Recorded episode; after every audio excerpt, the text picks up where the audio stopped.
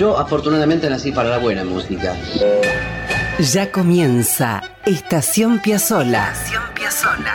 Un momento de radio para disfrutar de la música y las historias de un talento perpetuo. Estación Piazzola. Con la conducción de Víctor Hugo. De Víctor Hugo. Producción general y textos Nicolás Tolcachier. Edición y puesta al aire Juan Derbensis. Coordinación general Ricardo Cutufos. Estación Piazzola. La vida y la música de un genio infinito. En Radio Nacional, la radio pública. La gente empieza ya a entender nuestra música y eso es lo que más me satisface. Esto es Estación Piazzola. Amigos, amigas, bienvenidos y bienvenidas. Vamos deteniéndonos de a poco porque ahí está, ya se vislumbra Estación Piazzola. Y ahí nos vamos a quedar una hora para disfrutar de las historias y de la música del maravilloso Astor Piazzolla. Hoy arrancamos con muchachada nueva, ¿qué les parece? Con seguidores muy queridos de la huella de Astor.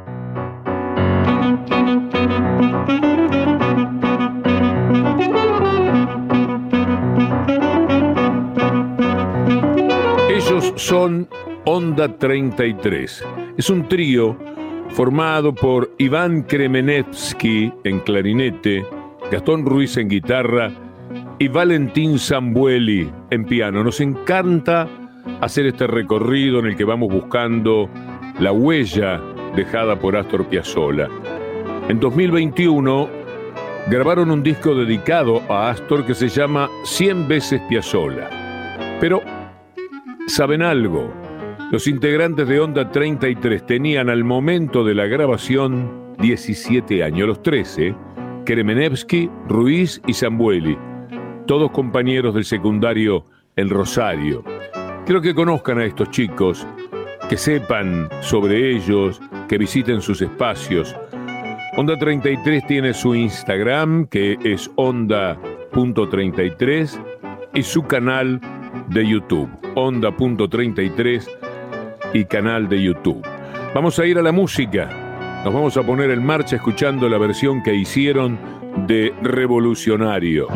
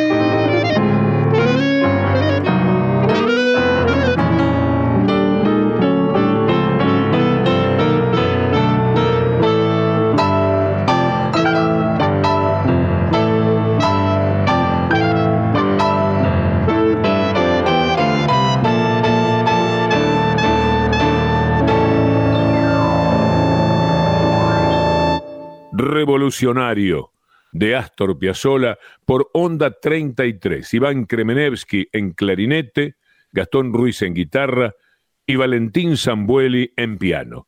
El disco se llama Cien veces Piazzolla y lo grabaron entre 2019 y 2021. En el caso de Iván Kremenevsky, nos cuentan que en el año 2011 ingresó en la orquesta infantil La Tablada de la ciudad de Rosario. Quería tocar violín, pero solo quedaban clarinetes disponibles en la orquesta. Y así empezó la historia. Actualmente estudia en la Universidad Pública la carrera de licenciatura en música y el profesorado en clarinete. El padre de Iván, Pablo Kremenevsky, quiere subrayar la importancia de las orquestas infantiles y lo acompañamos en la idea, claro está, yo estoy muy vinculado a orquestas infantiles desde hace mucho tiempo. Es un modo de fomento que abre mundos y puede orientar y definir la vida de una persona. Las orquestas infantiles, como nos cuenta Pablo, viajaban por el país tocando con todo pago, dándole esa posibilidad a pibes que de otra forma no podrían haberlo hecho nunca. Vamos a seguir hablando de esto, pero ahora volvemos al disco de Onda 33. Escuchen cómo encararon Michelangelo 70.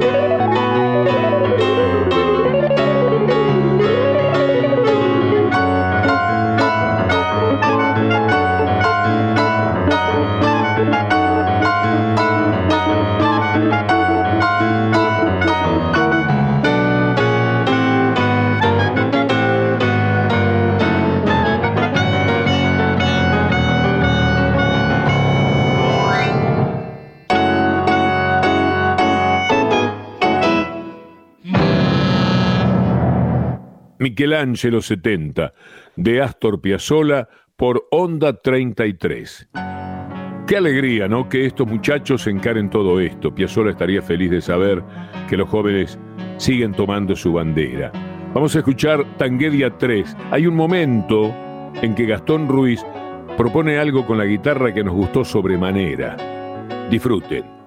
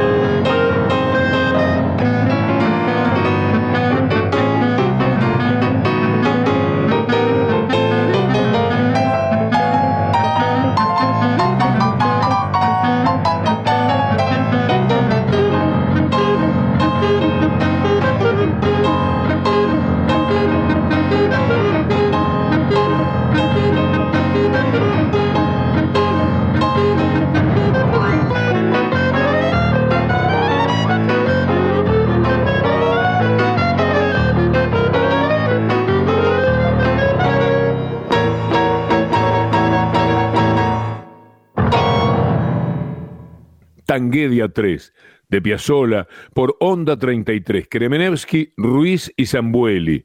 Todo está en su disco 100 veces Piazzola, grabado entre 2019 y 2021 en la ciudad de Rosario. Nos encantó, amigos, acercarles esto que están haciendo los nuevos, los nuevos piazzolianos. Volveremos a visitar las aventuras musicales de estos muchachos, seguramente, dentro de poco tiempo. Ahora hacemos una primera pausa. Escuchen esto.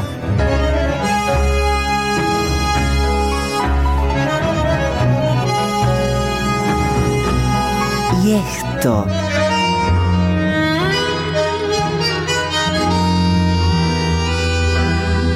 También esto.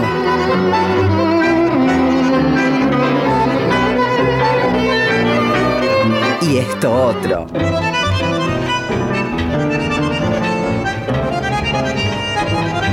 Astor.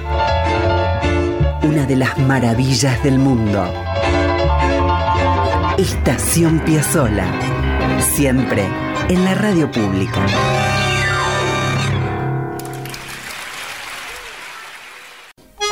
Estás escuchando Estación Piazzola con Víctor Hugo. En la radio pública.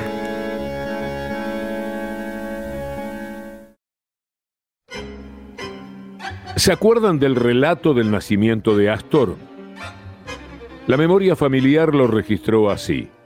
El anochecer del 10 de marzo de 1921, cuando un empecinado viento otoñal golpeaba la costa en la popular playa Bristol, Asunta Manetti y Vicente Piazzola lo desafiaron, no solo porque eran jóvenes, no solo porque estaban tan enamorados, que se sentían invencibles, sino porque la pasión de ambos por el teatro y el tango pudieron más a pesar de que ella estaba a punto de parir a su primer hijo.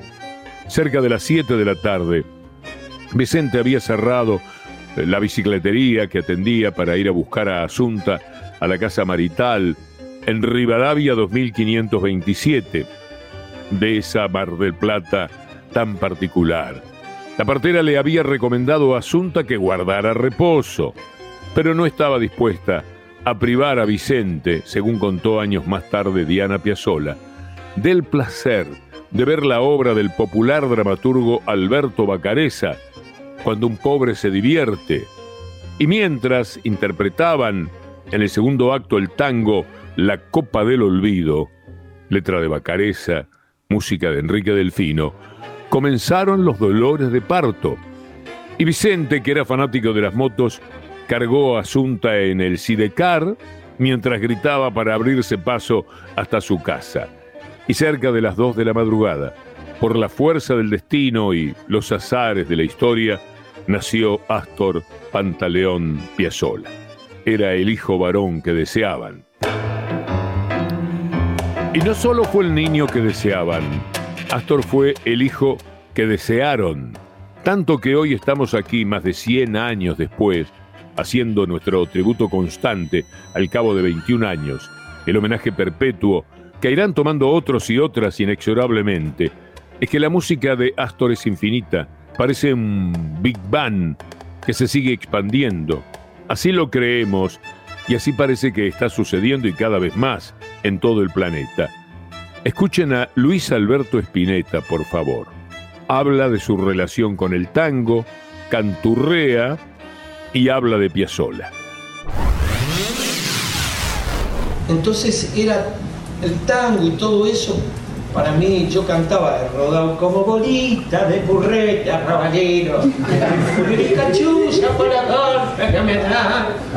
Viste, el tango era, era fuerte, pero era era canyengue, como se dice, un tango, digamos, concierto ordinario. ¿Viste? Después tenías ese otro que tocaba rápido, Juan D'Arienzo, que es uno de los más grandes tangueros que todos los temas. Y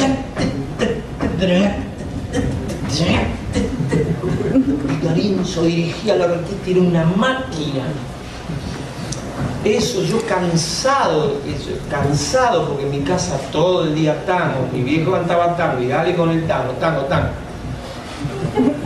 empecé a escuchar. Y dije, bueno, por fin. Entonces con mis tíos, mis tíos lo negaban a Piazzolla. Yo discutía, yo tenía 14 años y a mis tíos les, diga, les decía, pero no ven a los aviones que aterrizan, no ven los edificios, no ven el tráfico, los autos. Eso es Piazzolla, es el futuro, la ciudad que crece, eso no es el tipo ahí llorando porque la mina lo abandonó. Y sigo pensando lo mismo, Piazzolla es el futuro. Oyeron bien, ¿no? Hablando de eternidades, era el flaco Spinetta diciendo sigo pensando lo mismo. Piazzolla es el futuro. Hablando de Spinetta, aprovecho para contarles que Tommy Gubitz fue guitarrista del flaco en el grupo Invisible cuando tenía 18 años. A los 19 lo convocó Piazzolla para ir a París junto con el octeto electrónico. Hay una historia muy difícil para Tomás en esos tiempos, tiene que ver con la dictadura, con una situación que devino en el exilio. Eso ya lo hemos contado, pero siempre vale la pena repasarlo. Hoy queremos traerles música y una grabación muy interesante. La radio y la televisión suiza subieron hace muy poquito tiempo a las redes una presentación de Astor precisamente con el octeto electrónico. Era el 18 de mayo de 1977. 77. Insisto, tiempos espeluznantes para la Argentina. Y ahí está Gubich tocando al igual que los chicos de Onda 33, con menos de 20 años. Vamos a escuchar una versión de Libertango que hasta ahora no hemos compartido con ustedes. Tomás Gubich hará una introducción magnífica en guitarra. Los otros músicos son Ricardo Sanz en bajo, Gustavo Beitelman al piano, Luis Cerábolo en batería, Osvaldo Caló en órgano, Daniel Piazzola en sintetizadores y Luis Ferreira en flauta.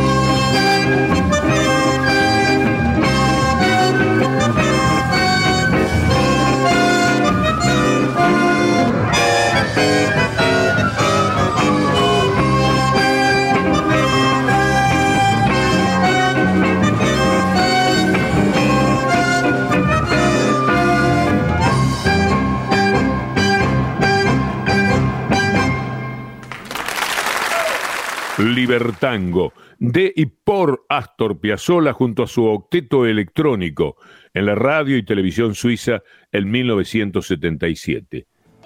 Tenemos una pequeña reflexión del enorme pianista y compositor que es Diego Esquisi y una vez más la voz del extrañado Horacio Ferrer acerca de la eternidad de Piazzolla. A veces yo pienso en la diferencia que hay entre Piazzolla y todo lo que hubo antes. Esa diferencia, de alguna manera, este, se apoya en un lado, digamos que no es estrictamente musical lo que lo hace tango. O sea, hay algo ahí que es muy distinto. O sea, los cojones que tenía ese hombre, digamos, el esfuerzo de trabajo que ha hecho es como el último que llevó la, llevó la antorcha más lejos.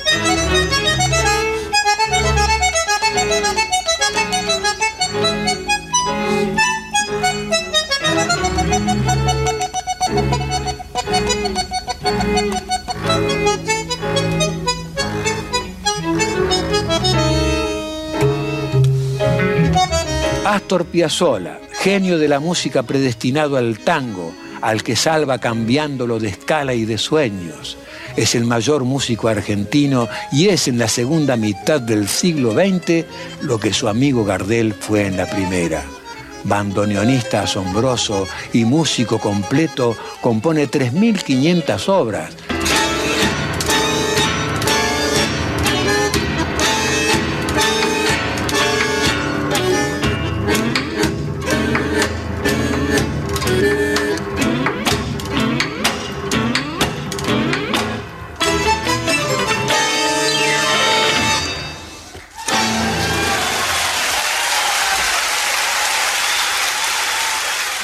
A Piazzolla le gustaba mucho esa duplicidad que tenía yo de ser un atorrantito de la noche y de ser un, universitario.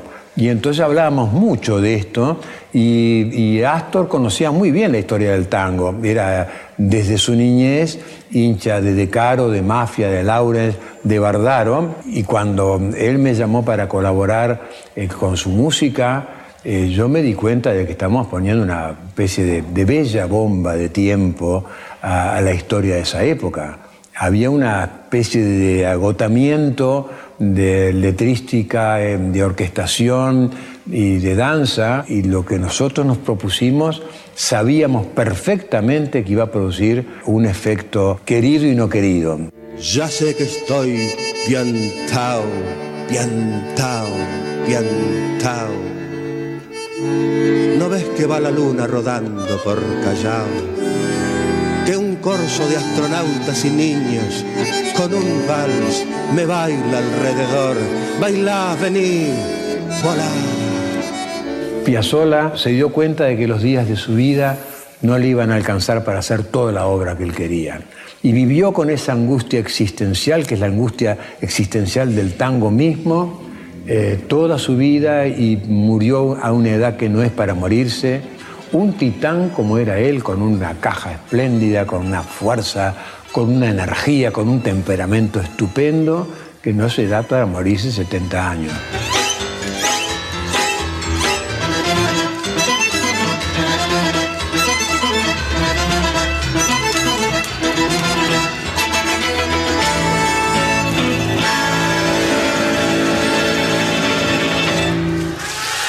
Escuchamos la voz de Diego Esquisi y la de Horacio Ferrer entre la música de Astor hablando del genio. Y ahora, entre los que trabajan en la eternidad de Astor, que su música se siga estirando, vamos a escuchar al propio Diego Esquisi con su composición Astor de Pibe.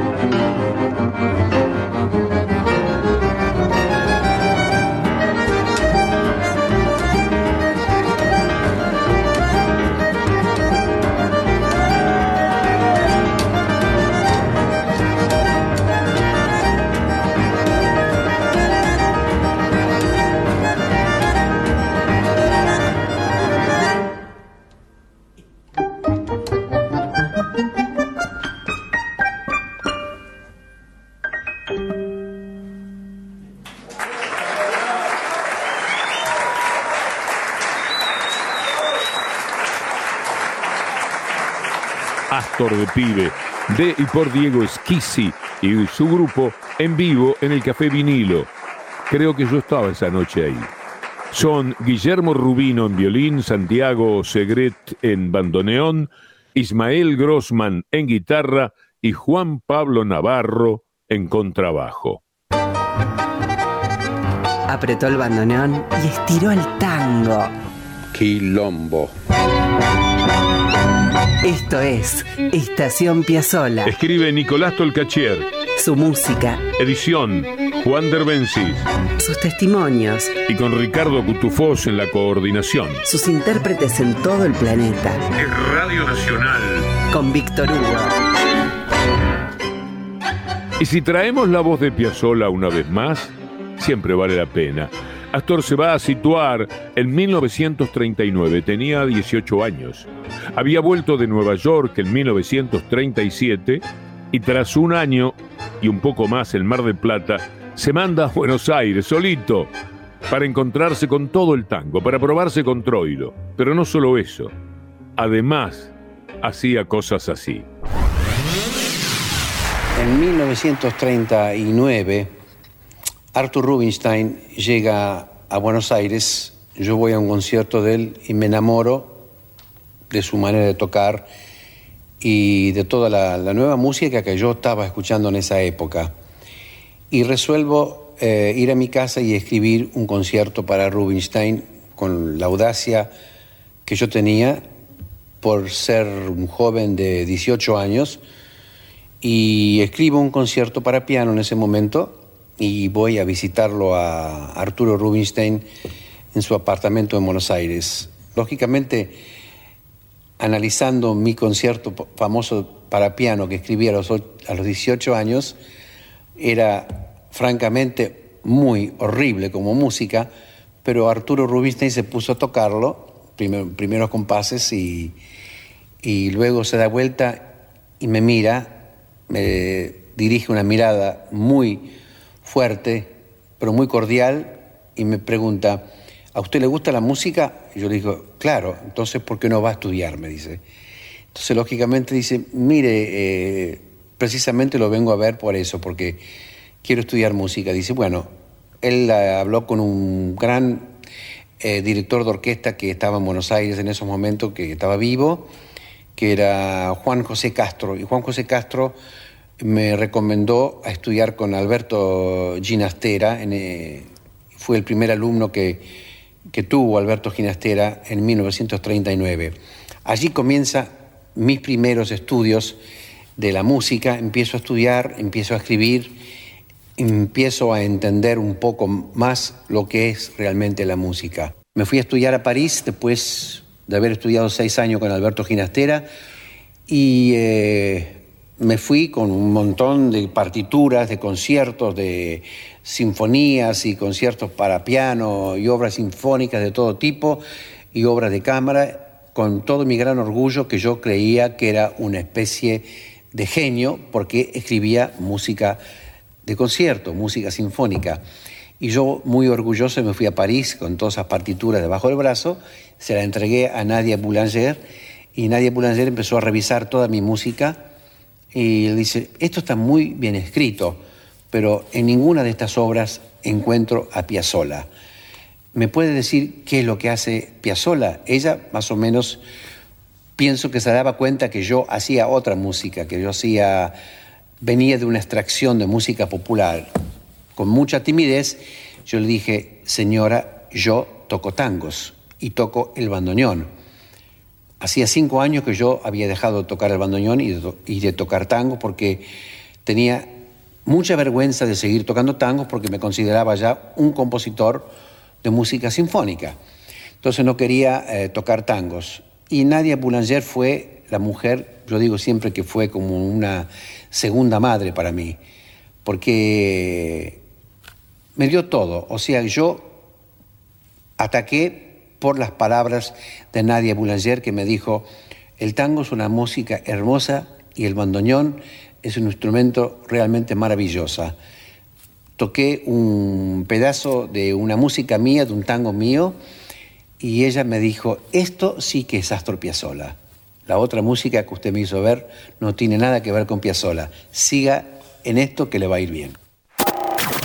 Y le fue bien a él, ciertamente y también a nosotros, agradecidos siempre por todo lo que hizo con la música en el Río de la Plata.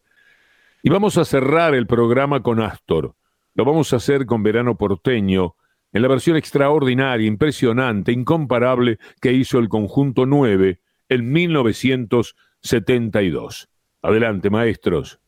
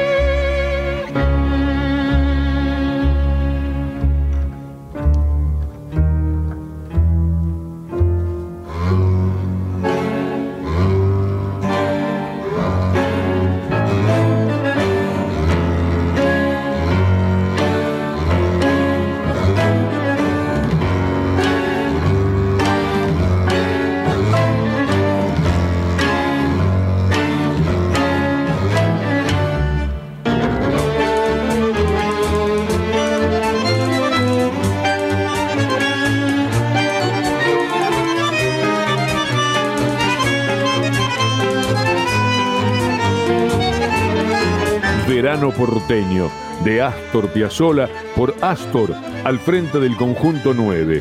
Piazzolla, Osvaldo Tarantino, Antonio Agri, Hugo Baralis, Néstor Panic, José Bragato, Quicho Díaz, Oscar López Ruiz y José Corriales.